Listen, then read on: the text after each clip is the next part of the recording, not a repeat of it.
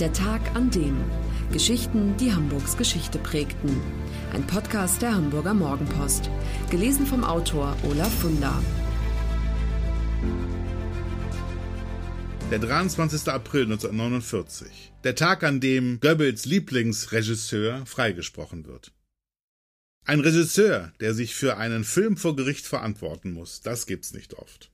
1949 wird in Hamburg Veit Harlan der Prozess gemacht. Er ist der Regisseur des Nazi-Propagandastreifens Jud Süß. Verbrechen gegen die Menschlichkeit, so lautet der Anklagepunkt. Am Ende wird Harlan freigesprochen. Nach dem Urteil am 23. April 1949 tragen ihn jubelnde Anhänger auf den Schultern aus dem Gericht. Jud Süß ist ein entsetzliches Machwerk, gewissenlos und geschichtsverfälschend. Gerade deshalb ist dieser Film in der Nazi-Diktatur Pflichtprogramm für SS-Leute. Angehörige von Einsatzkommandos schauen ihn sich an, bevor sie losziehen, um ganze Dörfer auszulöschen.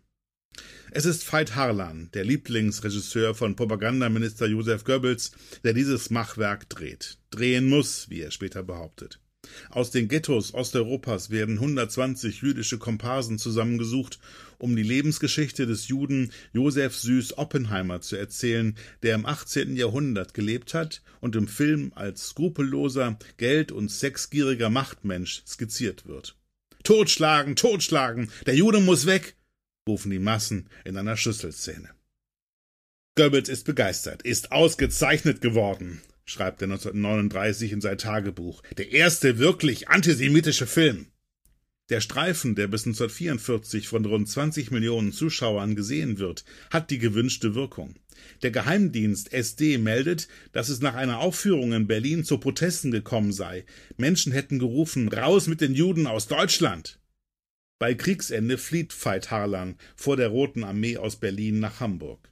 Irgendwie gelingt es ihm, von den Behörden trotz seiner Vergangenheit eine Unbedenklichkeitsbescheinigung zu erhalten und als politisch unbelastet eingestuft zu werden. Ein Skandal, der 1948 von der NS-Opferorganisation VVN öffentlich gemacht wird.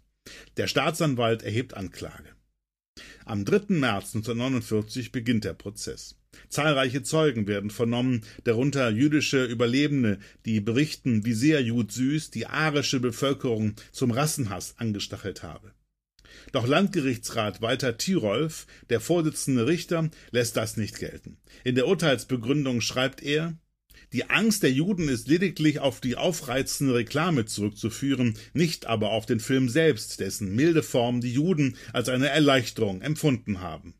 Der Prozess gegen Harlan wird bundesweit mit großem Interesse verfolgt. Für viele ewig Gestrige wird der Regisseur zur Symbolfigur. Dagegen müssen die Belastungszeugen einiges aushalten, sie werden als Judensau oder Kommunistenschwein beschimpft. Gegen den Freispruch legt die Staatsanwaltschaft Revision ein, jedoch hat die Anklage auch in der Neuverhandlung 1950 keine Chance, wieder führt Walter Thyrolf den Vorsitz. Erst sehr viel später kommt heraus, dass der Richter selbst eine braune Vergangenheit hat. Während des Krieges war er als Staatsanwalt beim Sondergericht Hamburg an etlichen Unrechtsurteilen beteiligt. Veit Harlan dreht noch etliche Filme. Den Schatten seiner Jud-Süß-Vergangenheit aber wird er nie mehr los. Hamburg Senatsdirektor Erich Lüth fordert die Deutschen 1951 auf, den neuen Harlan-Streifen Unsterbliche Geliebte zu boykottieren, weil der Macher von Jud Süß am wenigsten dazu geeignet sei, den Ruf des deutschen Films wiederherzustellen. Der SPD-Politiker Carlo Schmid pflichtet ihm im Bundestag bei, Harlan habe die massenpsychologischen Voraussetzungen für die Vergasung in Auschwitz geschaffen. Der umstrittene Regisseur stirbt 1964 auf Capri, ohne je seine Schuld eingestanden zu haben. Wenn Ihnen dieser Podcast gefallen hat, dann lassen Sie gern einen Daumen hoch oder fünf Sterne da. Wenn Sie den Podcast zum Beispiel bei iTunes oder Spotify abonnieren, dann verpassen Sie keine Ausgabe.